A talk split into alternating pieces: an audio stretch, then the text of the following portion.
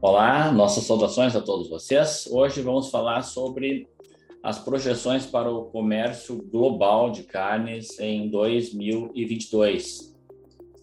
A China deve continuar impulsionando o comércio global de carnes no próximo ano, como vem ocorrendo nesses últimos anos.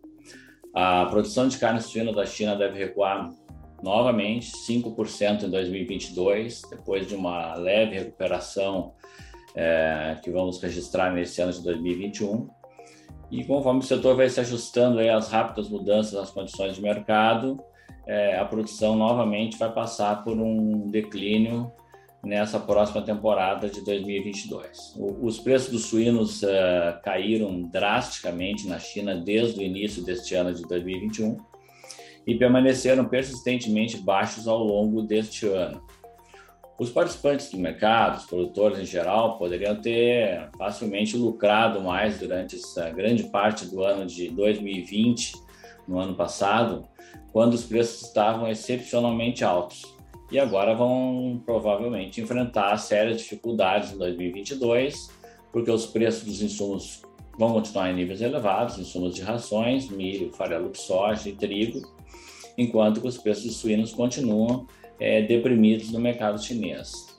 Essa dinâmica provavelmente fará com que a produção de carne suína diminua na China novamente e as importações aumentem em 2022, principalmente no segundo semestre do ano que vem. As importações de carne suína da China devem crescer 6% uh, eh, no ano que vem para 4,8 milhões de toneladas após ter sofrido uma queda neste ano de 2021, quando houve um aumento de produção e quando os preços também estavam mais baixos. Já no caso da carne bovina, as importações por parte da China e a sua participação no comércio global deverão crescer pelo oitavo ano consecutivo em 2022.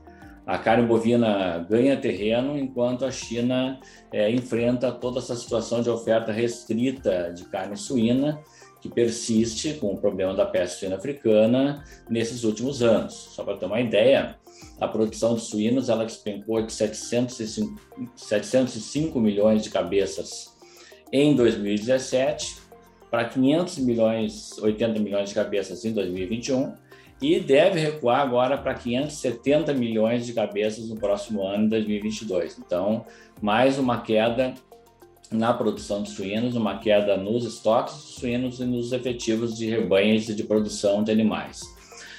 Já, outro, por outro lado, a, evolução das preferências dos consumidores, a melhora agora do food service, também dos serviços de alimentação no mercado chinês, devem dar a carne bovina um lugar maior na dieta é, chinesa é, do que foi no ano de 2020 e no ano de 2021. Então, é um bom cenário para o consumo de carne bovina no mercado chinês em 2022.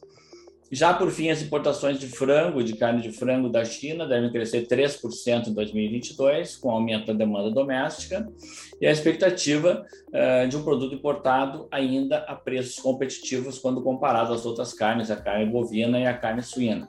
No entanto, permanece ainda aquela situação da China no comércio global de frango, é, pequena ainda em comparação com outras carnes. Então, a situação, a evolução nesses últimos anos, olhando essa última década de 2013 e a projeção para 2022, por exemplo, no caso da carne suína, as importações por parte da China elas cresceram de menos de um milhão de toneladas para casa de 5 milhões de toneladas, é ficar próximo já novamente de 5 milhões de toneladas em 2022. As exportações de carne bovina saíram de menos de 300 mil toneladas em 2013 para mais de 3 milhões de toneladas projetadas para o próximo ano.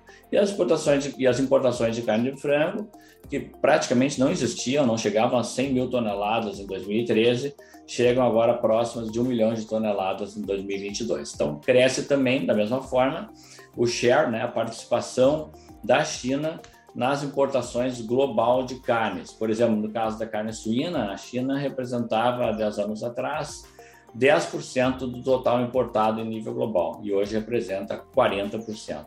No caso da carne bovina, representava 5% de todas as importações globais. Em 2022, deve representar 30%.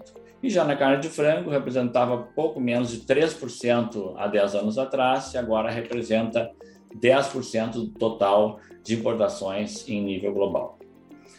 Nosso abraço a todos e na próxima semana voltaremos a abordar a situação dos mercados de carnes para 2022.